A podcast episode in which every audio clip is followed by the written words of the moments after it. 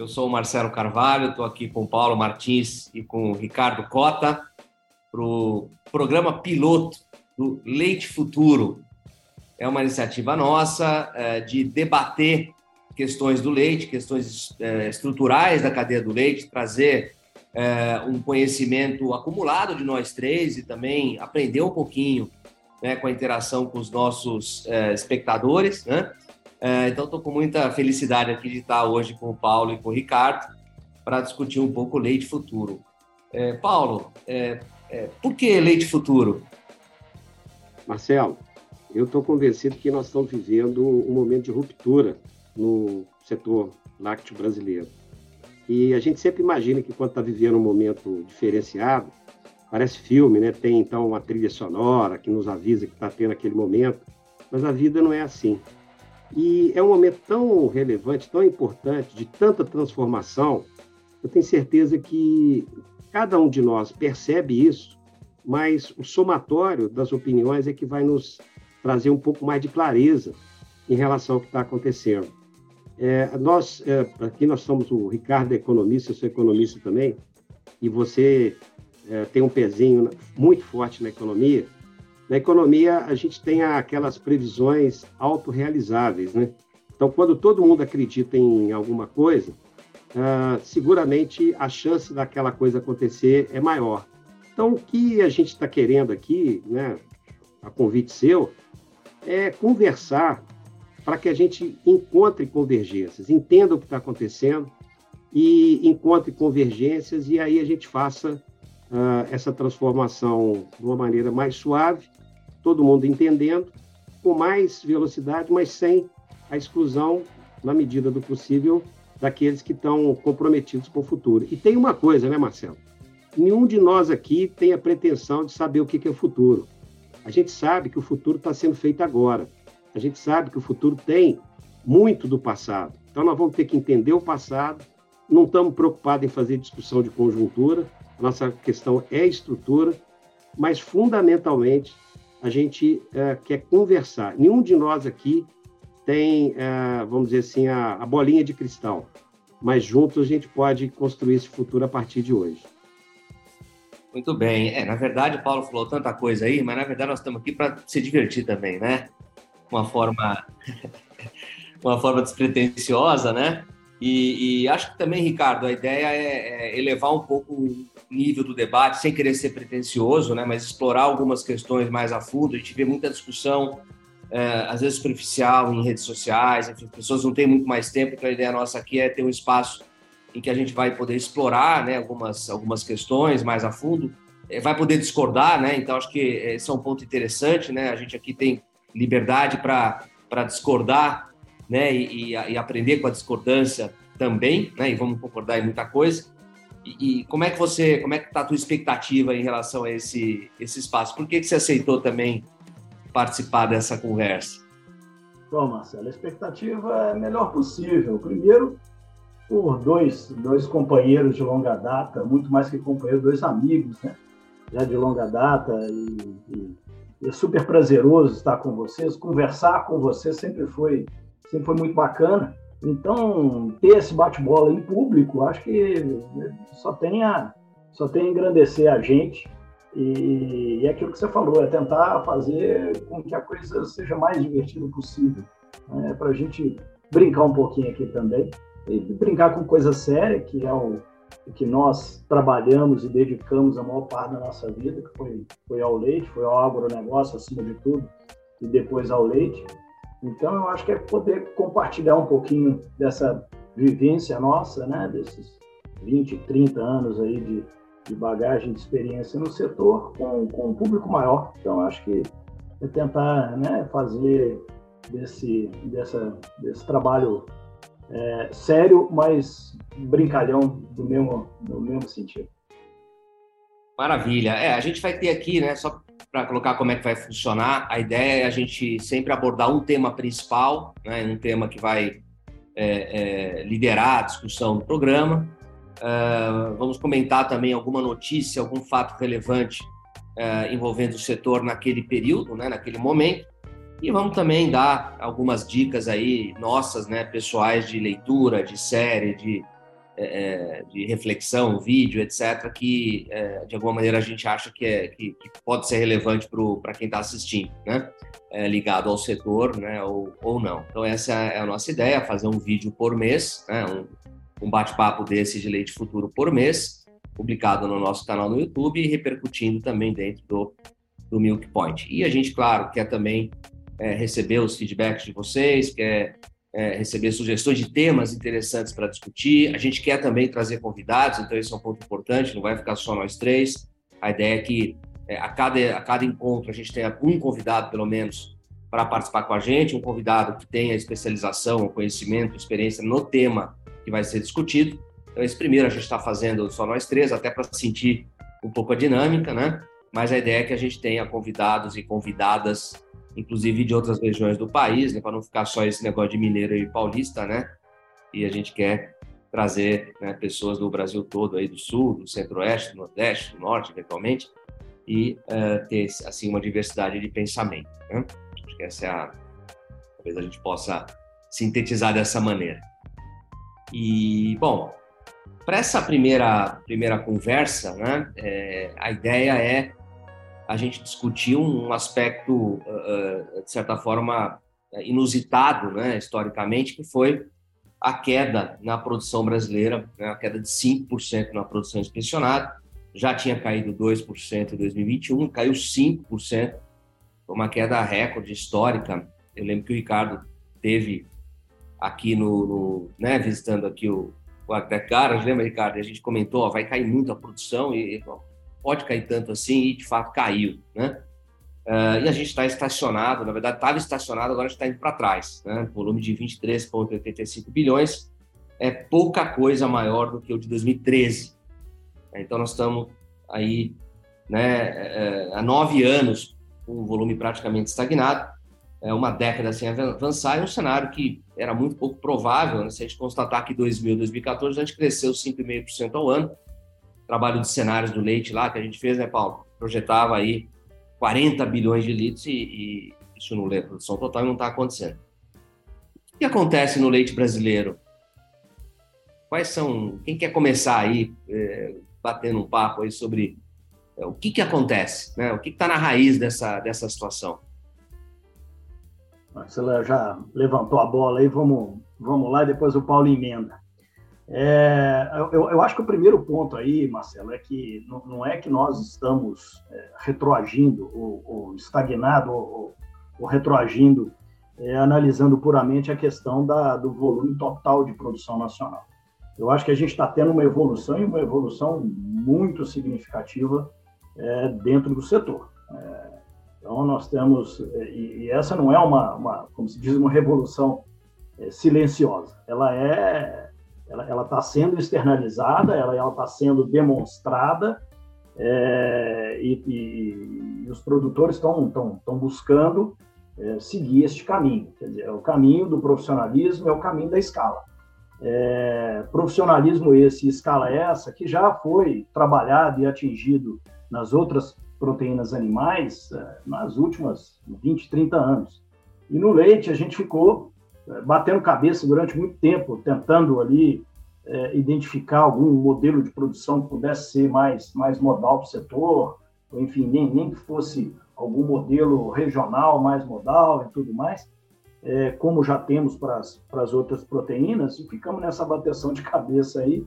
É, e, e, e, por outro lado, vieram né, várias políticas públicas querendo é, é trabalhar com, com, com incentivando aí é, microprodutores a, a, produzir leite. Então, acho que tudo isso, de certa forma, retardou é, uma, essa purificação no mercado que a gente está vivenciando hoje. É, eu acho que a gente está tendo uma evolução, uma evolução muito significativa. Tanto é que os números também mostram que, enquanto a produção total tem essa retração, os, os, os médios e grandes produtores, principalmente os grandes, continuam em franca evolução, crescendo, investindo, profissionalizando e ganhando escala. Então, acho que, que, que isso é o que é relevante. Né? E, e, o segredo do sucesso das outras proteínas estava muito calcado em cima de, de escala, de, escala de produção e, consequentemente, o, o profissionalismo.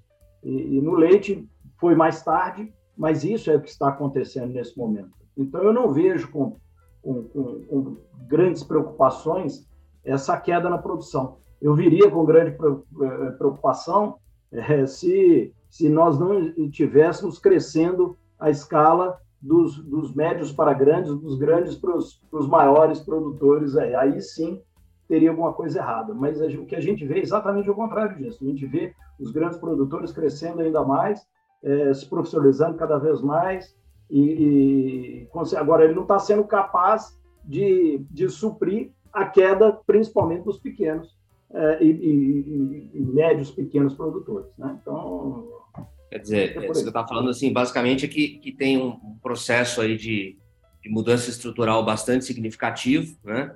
É, e essa seria uma transformação que que está acontecendo, né? Quer dizer, é um processo de trans, dores da transformação, vamos dizer assim, né?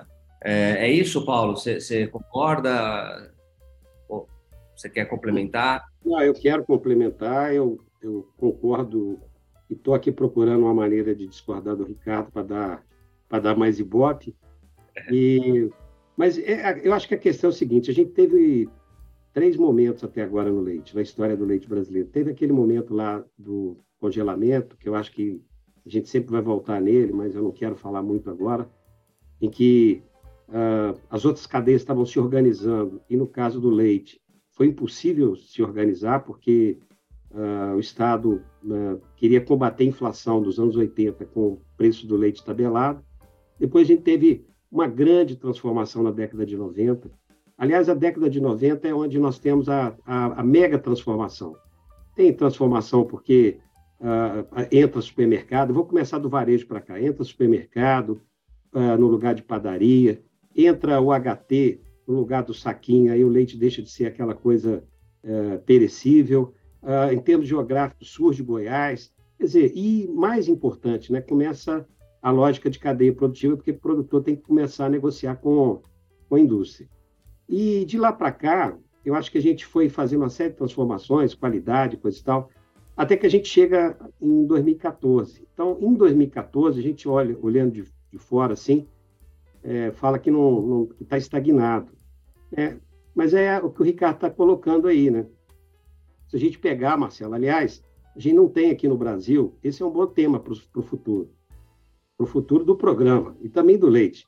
A gente não tem aqui aquela lógica de. É, como é que eu vou dizer? Assim, se você for abrir um, um bar é, em qualquer lugar do Brasil, você tem que ter opção de alvará e coisa e tal. E se você for abrir uma propriedade leiteira, você não tem que ter alvará. Então, isso impossibilita a gente saber quantas propriedades estão produzindo. Aí a gente precisa do censo de 10 em 10 anos.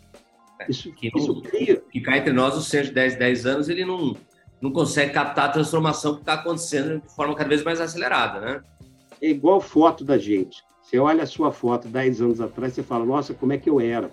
Mas você fica nove anos depois olhando para a mesma foto. Então, isso fica muito complicado para fazer análise. E aí, o seu levantamento, o levantamento que o Milk Point faz, do top 100, ele acaba, ele, ele é uma, um, um pedacinho só da realidade, ele não é representativo, mas ele dá um, um sinal muito, muito importante. E lá, é, em 2014, eu fui lá dar uma visitada, o maior produtor, né, a gente conhece a Fazenda Colorado lá, estava com uma produção de 53.500 litros. Ele foi para 92,7 no último levantamento. Se pegar a média dos produtores era de 13.800, foi para 26.700. Quer dizer, desse período de 2014 até, até o ano passado. Então, o que, que a gente conclui? A gente conclui o seguinte: tem gente ganhando dinheiro. E mais, aumenta, eles aumentaram por dia em um milhão de litros de leite. Então, se não, não mudou o placar do leite, é sinal que tem gente produzindo menos de um milhão por dia, porque eles estão aumentando a produção. E aí eu queria trazer aqui um ponto para. Porque aí fica todo mundo perguntando, eu mesmo me, me pergunto, mas como é que explica tudo isso que está acontecendo? Então, essa pergunta é, tem uma resposta difícil. Eu acho que queria muito ouvir você, Marcelo, que você não está aqui só como nosso animador, eu acho que você tem muito para falar também. Queria ouvir o Ricardo, mas principalmente estimular quem está nos assistindo, de manhã, de tarde, de noite, de madrugada, a pensar o que está acontecendo. Né? Por que, que tem gente aumentando a produção e tem gente reduzindo? A, a explicação que eu vou colocar aqui para reflexão é que eu acho que o custo de produção explica muito isso. Né? Custo de produção, bom, primeiro a margem ficou muito apertada de 2014 a 2018, muito apertadinho para produtor. Aí chega em 2020, ah, o custo começa a subir absurdamente, vai até 2022 subindo muito. Agora mudou de patamar. A gente teve um aumento aí de 56% nesse período de custo. Aí foi para outro patamar, sim. Não, deixa eu só terminar esse raciocínio. Ah. Foi para outro patamar e aí tem a questão do preço também. Mas acontece que o produtor está assustado. E aí, só para fechar mesmo, Marcelo, é, quando você olha é, é, produção de leite, é uma, uma atividade intensiva em capital. Isso significa dizer que quem aumenta a produção reduz o, o custo unitário de produção.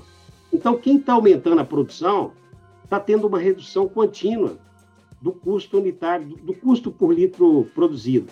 O produtor percebeu isso, quem tem capital está pondo capital, e eu acho que isso aí, em parte, explica por que, que tem gente pondo dinheiro no leite e tem gente saindo. Só para fechar, por exemplo, o Rio Grande do Sul, eu fiquei muito surpreso quando eu vi lá os dados da Imater mostrando que nos últimos seis anos a metade dos produtores saíram. Né? Mas o leite no Rio Grande do Sul não está sumindo. O Rio Grande do Sul continua lá, né, disputando a segunda, a terceira colocação com o Paraná. Então, acho que esse é o ponto aí para o debate. Não, legal. Eu, assim, eu, eu acho que o, o, a questão do leite, né? O leite, primeiro, ele não, existe o leite, né? Existem os leites, é uma cadeia muito heterogênea ainda. Né? Esse é o primeiro ponto. Heterogênea de escala, de, enfim, de eficiência, de produtividade, de tudo, né? É, eu acho que o leite, né? O preço médio de mercado, ele reflete a, a ineficiência média do mercado, né? Quer dizer, o que eu quero dizer? Se a gente tivesse uma cadeia que todo mundo é super eficiente, né? É, é, é óbvio que nos preços atuais teria muito mais leite e isso aí lá iria, iria se, se ajustar. Então, o que eu vejo é o seguinte, né? É, o produtor que tem né, é, alta eficiência, né, ele acaba surfando, né, para não usar outra palavra, né, é, na ineficiência média do mercado. Quer dizer, é uma cadeia que ainda, é, ainda tem um espaço grande, ainda tem gordura para queimar. Se a gente tivesse, por exemplo, numa, talvez em, em aves, né, quer dizer, vamos usar avicultura, onde o grau de eficiência é, na média, muito mais uniforme, muito mais alto, seria muito mais difícil você ter um resultado muito bom, né? Se tivesse, talvez, na Nova Zelândia, onde todo mundo produz leite mais ou menos do mesmo jeito, né, é, diferenças de produtividade e eficiência são baixas, ia ser mais difícil, mas aqui ainda tem espaço. E aí você colocou a questão do preço, que a gente tem a, a diferença de, de, preço por escala, né?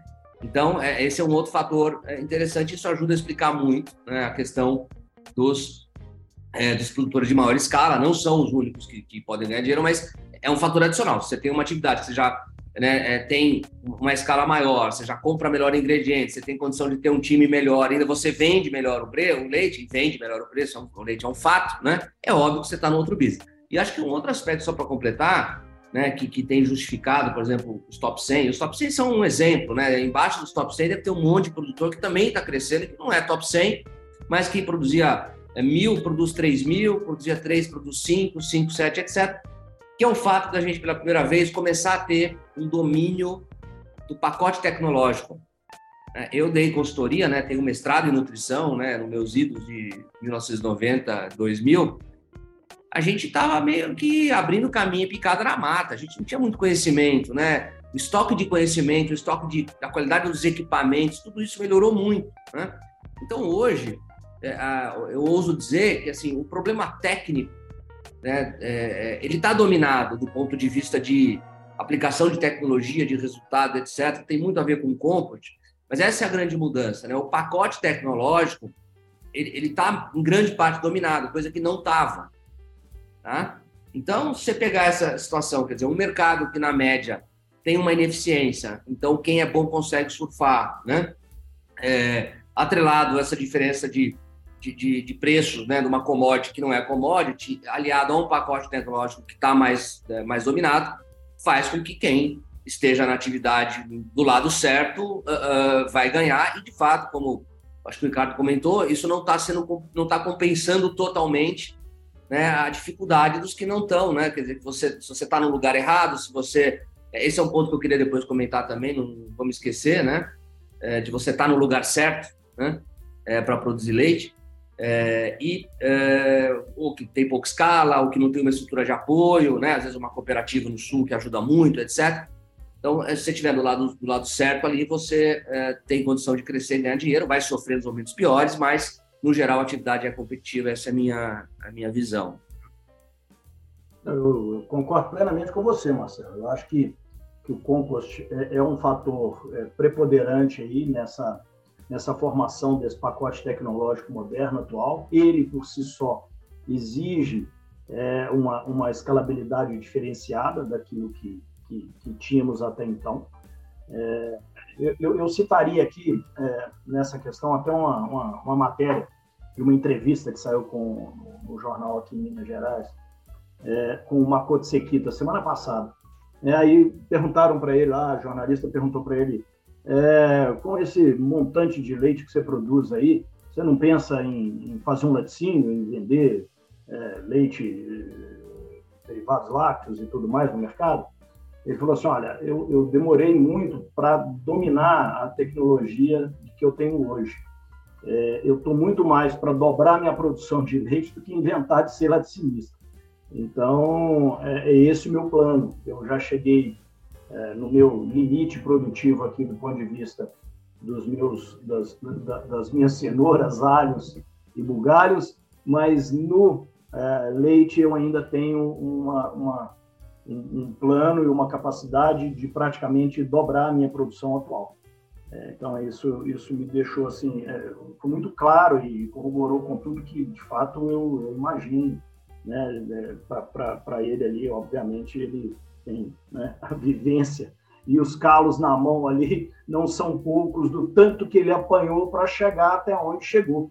Então agora que ele tem um domínio de uma de, de, uma tecnologia, de uma situação e tudo mais, é muito mais fácil ele crescer naquilo que ele já domina do que inventar, né, ingressar numa, numa, numa outra seara não tão dominada e conhecida por ele. Né? Então, acho que isso reflete um pouco aí dessa, dessa nossa visão e corrobora com o que a gente está conversando aqui. Né? Agora, Paulo, eu queria. Posso puxar um.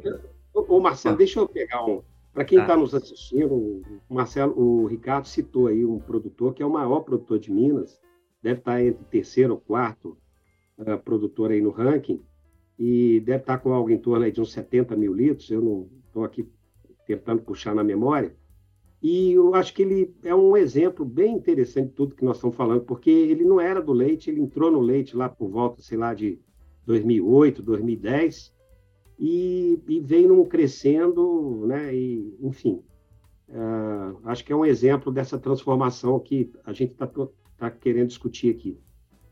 Ah, legal. E aí acho que esse é um assunto para um programa também para frente, né? Que é, que é justamente o leite integrando com outras atividades, né? O leite como eu estou muito convencido que isso né, cada vez mais vai ser realidade, né? Eu estou vendo eh, as oportunidades dessa área ambiental, né? A Sequita é, começou no leite em grande parte em função do, do esterco, né? De, de, usar o fertilizante, etc. E de repente é, é, conseguiu criar uma fazenda dentro da fazenda, né? Uma nova fazenda dentro da fazenda. A gente vê né, o Maurício Vera Coelho, o Reinaldo Figueiredo, outros produtores e, e, claro, produtores também de menor porte estão descobrindo isso. Acho que esse é um, um tema é muito interessante da gente debater, né? As oportunidades da agenda ambiental.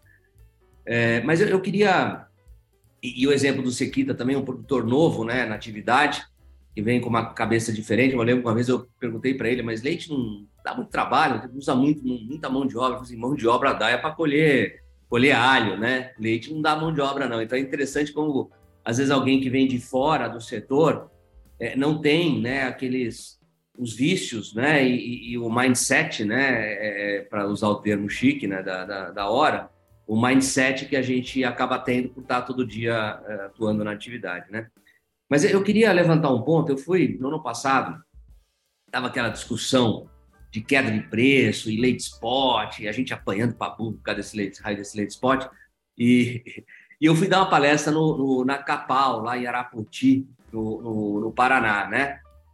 E eu cheguei lá, visitei a cooperativa, visitei a Fernanda Bacelar, né, que depois participou do, do, Conexão Leite Derivados, né, que tinha começado no leite, era uma pessoa que não era do setor. Visitei o, o querido Marius Bronkhorst, né? E todo mundo animado e a cooperativa aumentando a produção, né? Caramba, esse pessoal está no mesmo mercado, né? O consumidor que consome o leite dele vai consumir o leite de produtor de outras regiões, né? Então o mercado é o mesmo, né? Será que tem alguma coisa muito diferente? Ah, é a condição climática, etc. E eu queria levantar né, um pouco da questão do, do, do, ambiente, né? o ambiente não geográfico, né, mas o ambiente de negócio. Né? É, é, um tema que a gente até vai discutir no Interleite Brasil, trazer um pouco isso, né, discussão sobre desde ferramentas de, de previsibilidade, proteção à renda, esse tipo de coisa, até relacionamento indústria-produtor, né, a questão dos clusters de produção, né? E, e, a gente tem aquela história do leite, né? Que a gente acha que todo mundo tem que produzir leite em todos os lugares, né? Porque o leite ele vai abastecer cada comunidade, etc. E eu não sei se não está na hora da gente olhar e falar, peraí, mas nós temos regiões que são mais, mais propícias, que vão se desenvolver mais, que têm maior, mais serviço de qualidade, que vão ter uma eficiência logística, que vão ter mais mão de obra, vão ter o DNA será que isso não é uma coisa que vai acontecer? E, e o ambiente de, de, de, de, o ambiente de negócios no leite também não é algo que o setor deveria estudar um pouco mais e, e, e olhar um pouco mais. Quer dizer, não é só dinheiro, né? mas é previsibilidade, é relacionamento, é conflito. É você estar tá num negócio que você acredita, né? que não se fala mal toda hora do negócio. É, e o leite vai competir com uma soja, com uma outra atividade que talvez tenha um ambiente de negócio melhor. Né? Eu queria levantar essa bola aí. Bom, deixa eu começar por aqui. O Ricardo, acho que lembra do, daquela expressão lá do Décio Zibestai, da, da Beth Farina, que é o ambiente institucional, né? que eu acho que você está você tá falando, que faz uma diferença danada. Nós estamos falando da porteira para fora né? e das pessoas. Isso dá uma diferença tremenda. Vou contar uma historinha aqui também, o Marcelo.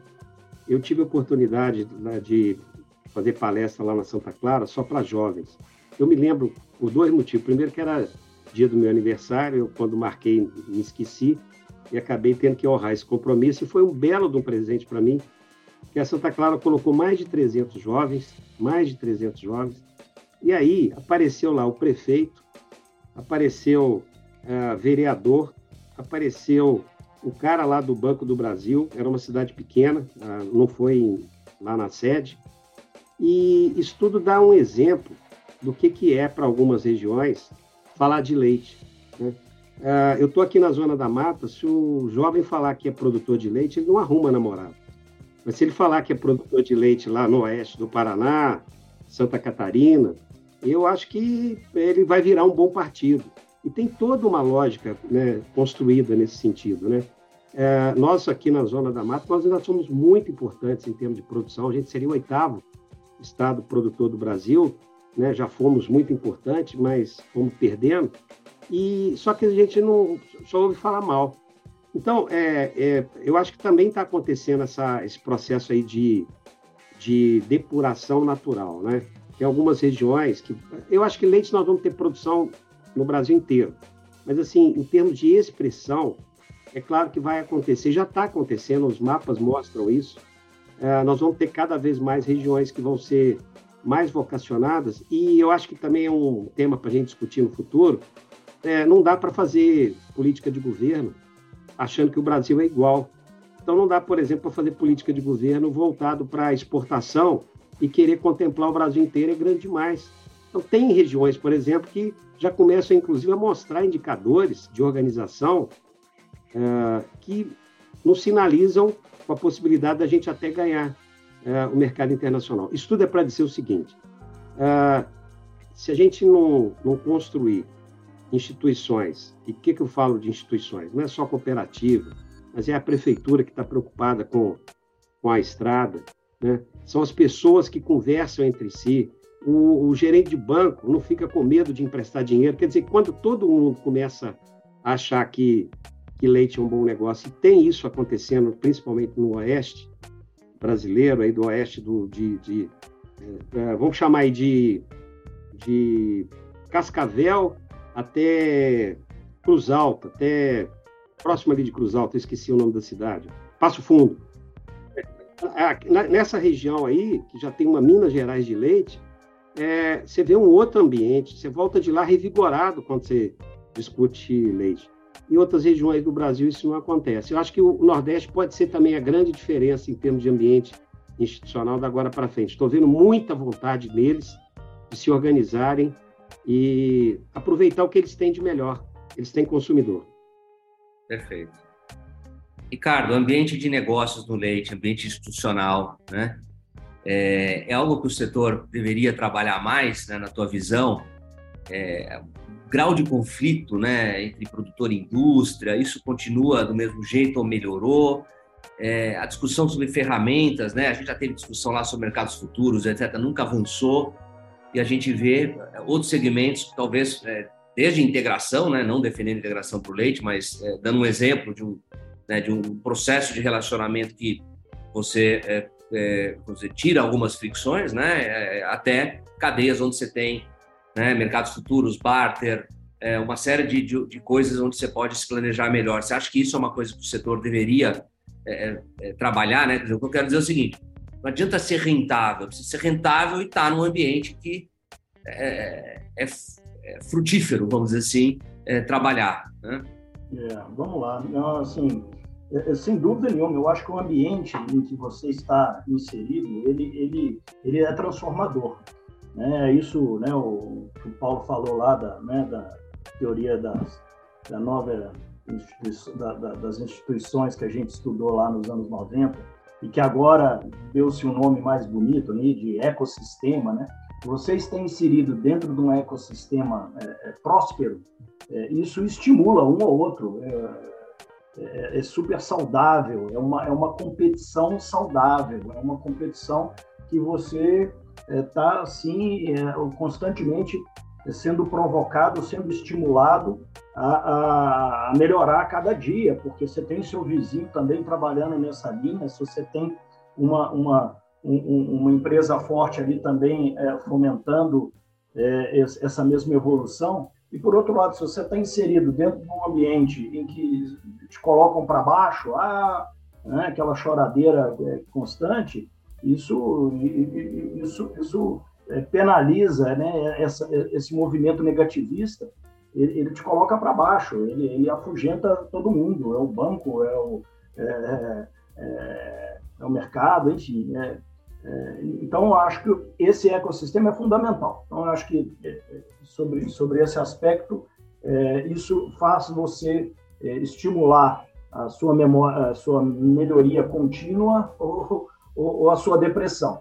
Né? Então, é, é, fundamental. E tudo, para mim, a gente volta sempre no mesmo ponto da questão é, da rentabilidade. Eu acho que, discordando um pouquinho do que você falou, eu acho que se você está num ambiente em que você está tendo é, retorno financeiro, e retorno financeiro se dá principalmente no leite em função da escala, porque os laticínios pagam diferenciado pela, por produção de um lado e você tem normalmente uma economia de escala e menores custos de outro. Então, é, você tem, tende a ter uma melhor rentabilidade. E aí sim, Paulo, o, o filho do produtor vai arrumar uma namorada bonita, porque, o negócio dele é, é rentável, é bacana, ele se sente empoderado, é, atrai também é, gente de, de, de, de né, das, do, todo, todo o ambiente ali do entorno, vizinhos e tudo mais, é, para fazer, fazer aquilo se, se transformar. Então, a, é, por um lado, eu acho é, que tudo diz respeito à parte é, financeira, em primeiro lugar, é ela que puxa. É muito bonitinho falar em ESG, é muito bonitinho falar em, né, de todo o processo é, é, ambiental e tudo mais que a gente está vivenciando, mas se a gente não tiver uma base é, sólida é, de rentabilidade do, do, da sua atividade, é, nada disso consegue se manter. É, por outro lado, a questão relação produtor-indústria, poxa, acho que isso aí é, dá para tá para né? manga. É, é os dois programas. Com certeza. Então, acho que vamos, vamos deixar esse papo é, aí para. Até pra, porque nós temos nós estamos já passando o nosso tempo. O que eu queria só eh, colocar, né, a minha provocação foi, foi no seguinte sentido. Se eu estou numa atividade é, que é arriscada, né, quer dizer, que ela não tem previsibilidade, ela precisa ser muito rentável para justificar. Tá certo? Se eu estou numa atividade que tem previsibilidade, né, quer dizer, tem pouca variação, ou tem, tem ferramentas de, de, de proteção, eu posso tolerar né, é, até uma rentabilidade menor porque eu tenho a previsibilidade. É aquela história. Aí eu vou, é, vamos dizer, ter uma concessionária de pedágio, né? Quer dizer, você tem como, exceto tiver uma pandemia, mas você tem como prever o fluxo de carro, você tem como, como ter uma ideia clara da receita. Se você tiver num, numa, num negócio que né, vou investir em startup, você precisa ter um retorno muito mais alto porque é, a insegurança é muito maior. Então, a minha provocação é que é, o ambiente de negócio é, não favorável ele acaba, é, acaba tendo um custo, né? Ele, ele, tem o seu ele tem o seu custo para o setor que é justamente quem está no jogo precisa ter uma perspectiva de ganhar dinheiro. Você talvez tenha um crescimento mais lento da produção, né? Então falte leite, etc, etc. Então acho que tem um pouco. É aquela história do, do Ford, né? Que ele falava, né? Se você precisa de uma ferramenta e não compra, você acaba pagando por ela sem ter ela, né? Então a gente não tem um ambiente de negócio, a gente acaba pagando por ele. Essa é a minha minha provocação, mas é, legal, é isso. Não, eu, eu, eu, concordo plenamente, Marcelo. Só que assim, nós, nós, temos duas vertentes aí. Nós temos preço e custo. No preço, o produtor é tomador de preço no mercado. Ele não tem como influenciar. Ele tem como influenciar no custo dele. Então, no custo dele, ele pode fazer mesmo. É, a gente sabe que no custo de produção de leite aí você tem 70% de alimentação, ou até algo próximo disso. Então, você tem que cuidar é da boia. Então, você está ali o seu, o seu centro de custo que você tem que tomar conta. É, eu lembro quando, né, na época que eu fui suinocultor, eu, come, eu, eu, ganhei dinheiro com pouco quando eu passei a ganhar dinheiro com milho, a fazer compras estratégicas de milho na época. E você não... foi suinocultor? Você foi suinocultor? Eu não sabia disso, não. É, durante 20 anos. Então, eu fiz a minha dissertação de mestrado foi nessa, foi, foi em suinocultura. É. Então, mas assim, eu aprendi a ganhar dinheiro no negócio quando eu comecei a cuidar do, do, da compra de milho, fazer as compras estratégicas no momento certo, armazená-los e tudo mais, do que com, com atividade. Minha granja andava redondinha e eu só perdia dinheiro. Na hora que eu passei a olhar para o outro lado, é que Perfeito. a coisa se, se inverteu. Então é mais ou menos Legal. assim no, Bom, no leite também. Tivemos, tivemos, eu estava com medo da gente terminar o programa e não ter nenhuma discordância, né? Pelo menos tiver uma discordânciazinha aí para dar uma animada, já, já valeu, né? E, Paulo, é, é nós estamos. A gente falou que ia durar 30, 40 minutos, eu estou achando que a gente já está já tá passando, mas enfim. Esse primeiro a gente pode se dar o luxo de, de errar um pouquinho, né? Notícia recente. Ô Marcelo, é, Marcelo, antes de você foi, fechar foi. aí, tem um ponto que a gente acabou não discutindo, que é o consumo, né? O consumo também está patinando de 2014 para cá, o consumo per capita, e antes não estava acontecendo isso, né? Naquela fase lá de 90 para cá, consumo veio puxando a produção. E agora nós não temos essa âncora aí do, do consumidor animado. E com um detalhe, hein? O leite também deixou de ser freio para a inflação e está puxando a inflação para cima. Está tá batendo pesado no, no bolso do consumidor. É isso aí, Paulo. Não é o consumidor que não está animado. O consumidor gosta muito de lácteos. A questão aí foi um aumento de preço que superou o aumento da inflação. Os lácteos subiram 24% desse ano com relação de, de 22 comparado com 21. E isso é muito mais do que foi a inflação geral. Então isso é que afugentou. É, se o preço voltar a uma, normalidade, com certeza o consumidor volta a consumir porque eles gostam, né? Se gostam muito de lácteos no Brasil. Sem dúvida, acho que dá para a gente fazer um programa só sobre consumo, né? Essa questão do consumo, né? E dessa questão dos custos, a gente ficou, de certa forma, ficou caro antes de ficar bom, né? Esse é um problema. Muito é... boa essa frase. Muito boa essa frase, Marcelo. É, pode me citar aí, ó, Marcelo, Marcelo Carvalho, tá? é...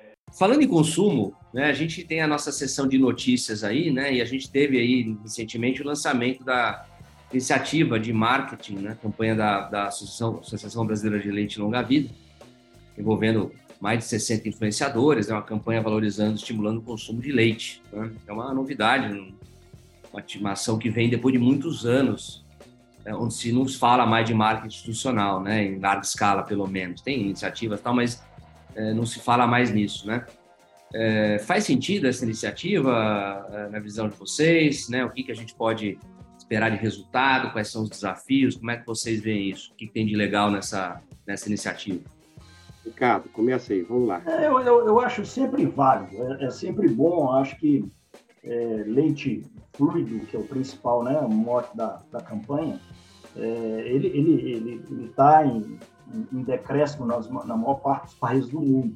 Né? Ao contrário da, do consumo global de lácteos, em função de derivados e tudo mais, que, que continua em, em, um bom nível até subindo. Mas o leite fluido ele, ele tem demonstrado uma, uma certa é, perda de, de, de, competitividade perante é, os produtos concorrentes em outras bebidas e tudo mais. Então, acho que é sempre válido. É, pena que, assim, é, vamos lá, é válido, é bom, é, resgata ali uma, uma certa é, memória do, dos atributos e das vantagens e conceituais de, de leite, dos atributos saudáveis que ele carrega, e isso é positivo, é sempre bom dar essa refrescada. Agora, se isso vai trazer, de fato, alguma mexida no mercado, acho, acho que não. Acho que vai, o impacto em, em comercial, em venda, acho que vai ser praticamente nulo até porque é uma campanha que vai durar pouco e aí some por os próximos 20 anos de novo, e aí, então, assim, não tem uma sequência, né? não se tem é, um planejamento para se ter uma sequência. Então, acho que, assim, é válido, é, é, é muito bom ver o leite e, e, a sua promoção no mercado, ótimo. Ah, isso vai trazer algo de concreto para as empresas do ponto de vista de ampliação de venda? Acho que muito pouco. Paulo, você concorda? Ricardo, eu discordo. Eu vou dizer por que, que eu discordo. Primeiro, é, uma, é a boa nova que a gente tem aqui para 2023. Eu fui surpreendido, acho que a BLV e os seus associados estão de parabéns. Primeiro, porque é uma ação pré-competitiva, a gente precisava ter algo desse porte no, no leite, assim, todo setor, ele, ele, ele, ele começa a dar sinais de maturidade quando tem ação pré-competitiva. O que, que eu estou querendo chamar isso? É que as empresas se reúnem para fazer alguma coisa em comum embora continuem competindo no mercado. A segunda questão, Ricardo, que eu acho assim legal, é que uh, foi feito de uma maneira muito, muito, muito profissional. Eu vi, eu vi alguns filmes, está muito bom. Estão trabalhando com a questão da mídia digital de uma maneira muito competente. E tem uma questão também que eu acho vital: eles estão colocando muito dinheiro. Eu tentei é, conversar com o pessoal mais antigo acabou que eu não consegui, mas o que eu tenho de memória, eu não vivenciei isso, mas já me contaram, que lá pela década, no final dos anos 70, parece que houve uma grande campanha, eles fizeram um investimento de um milhão de dólares. É claro que tem inflação em dólar também. Essa campanha aí, o pessoal está falando em 2,5 milhões de dólares. É grana. Acho que, nós, na, assim, nem quando teve aquela tentativa, Marcelo, que você também participou e liderou, que acabou não dando em nada, eu, há uns 15 anos atrás, ninguém imaginava que a gente ia ter 2,5 milhões de dólares sendo colocado numa campanha. É, é, claro que não é fácil vender leite fluido, é mais fácil vender os derivados, mas uh, eu estou vendo como algo muito positivo. espero que uh, traga resultado, como em outros, uh, outros segmentos teve. Ovo se beneficiou. Ovo agora é, é antigamente matava, agora salva a vida, né? salva coração. Algodão foi uma campanha muito bem feita. Aliás, continuam fazendo muito bem. É claro que o ovo tem menos, menos gente, menos empresas, algodão tem menos empresas, mas eu acho que ah, o que a gente tem de sinalização no Brasil, onde foi feito isso, foi muito bem. Eu espero que seja a grande novidade que vai ficar. Paulo, é, eu acho assim, vocês estão discordando, mas acho que vocês estão falando coisas diferentes, tá? No meu modo de ver. Discordando para dar ibope, ô Marcelo. Não, vocês estão falando coisas diferentes, né? O que o Ricardo está colocando, eu, é, eu tendo a concordar com ele nesse ponto, é o seguinte: é, essa é uma ação, né? É importante essa ação, né? Sem dúvida, o leite é, é mal falado, né? Todo mundo fala mal de leite, a gente só apanha, isso vai criando, né? Vai afugentando consumidores, vai criando uma, uma sensação ruim, né? quer dizer, vai criando uma desvalorização do produto, isso sem dúvida nenhuma. Né?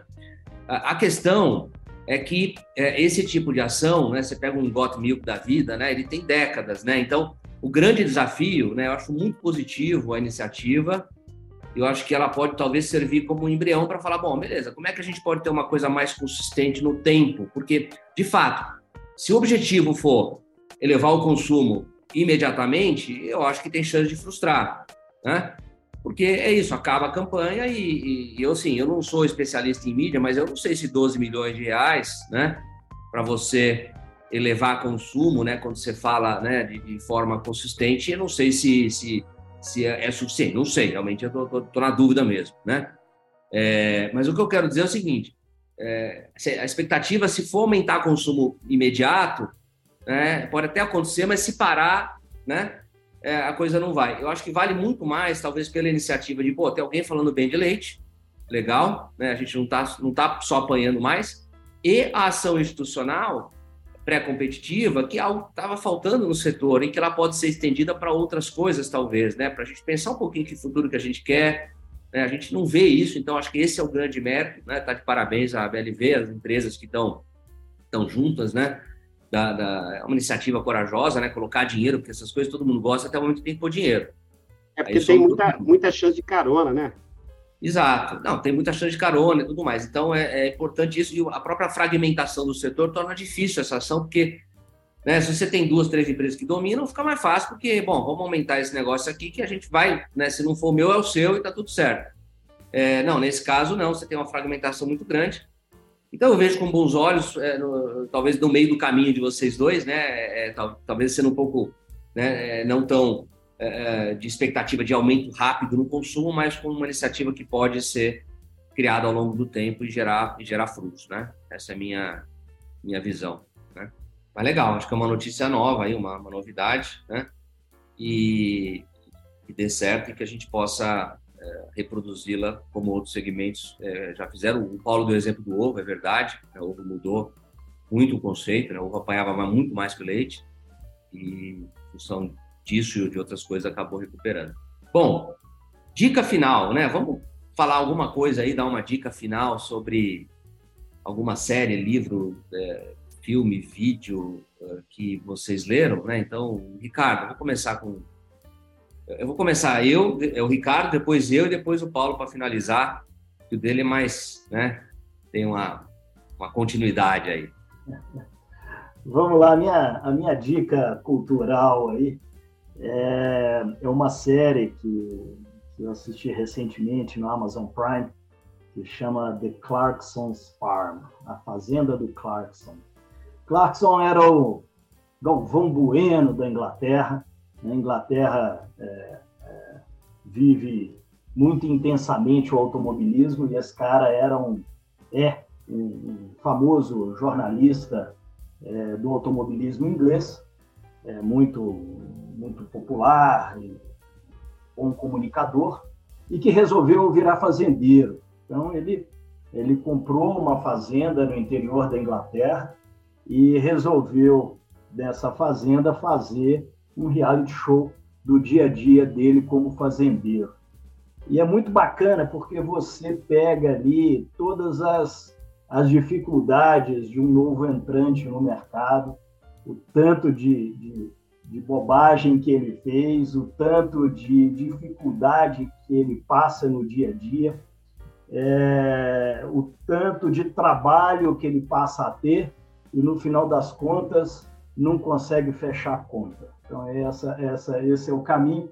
Aí ele descobriu, pela, né, um cara é, popular, famoso no país, ele descobriu ah, um caminho que foi fazer uma, uma loja, é, uma loja de fazenda para vender produtos é, que ele produzia na beira da estrada e que essa loja acabou depois tendo um, um, um, uma derivação de um restaurante. E aí sim ele ganhou dinheiro, quer dizer, era uma fazenda relativamente grande, uma fazenda de 500 hectares na Inglaterra é algo bastante significativo, caro, é onde ele, ele produzia ali vários cereais, além de leite, de gado e carneiros e tudo mais, mas que só conseguiu fechar a conta dele depois que ele montou a lojinha e o restaurante. Duas temporadas curtinha, super bacana, Amazon Prime, fica a dica aí, é Clarkson's Farm.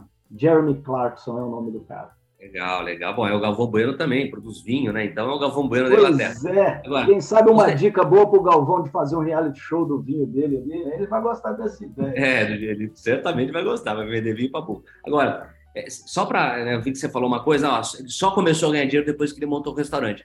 Mas aí tem uma coisa assim que eu acho que é uma pegadinha que a gente tem, que a gente foi treinado, né? Para uh, uh, fazer uma coisa só, né? Para ter um business que é, olha, eu sou produtor de leite, eu vou produzir leite, né? é, eu vou produzir soja, né? E é, o que a gente vê, né? Eu estava lendo, lendo um artigo na, nos Estados Unidos, né, no site lá, ele dizendo que as, as fazendas de leite que estão ficando nos Estados Unidos, elas estão sendo multifuncionais, né? Então, você tem uma, um crescimento agora do beef on dairy, né? Que são fazendas que estão inseminando com gado de corte, né? Parte das vacas, né? É para produção de, de angus, né? É, de mestiço, né? É, você tem é, fazendas produzindo energia, né, biometano, etc, etc. Então, eu acho que agroturismo é uma delas, né? Então, eu, é, é, eu, acho que talvez, né, quer dizer, a gente possa é, pensar de uma forma mais ampla os modelos de negócio, né? E não é ruim ele não ter, né? É uma, uma possibilidade que ele tem de, de ter uma coisa mais ampla, né? Mas legal, muito legal. Vou assistir esse The Clarkson Farm, né?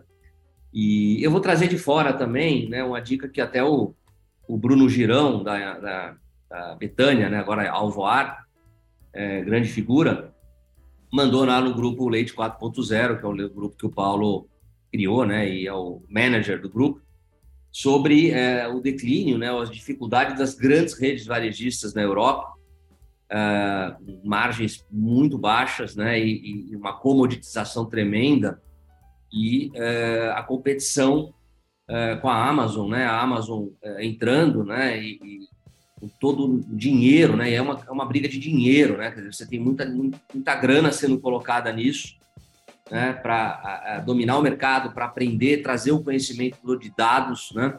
E os chineses também, né? Quer dizer, os chineses crescendo muito.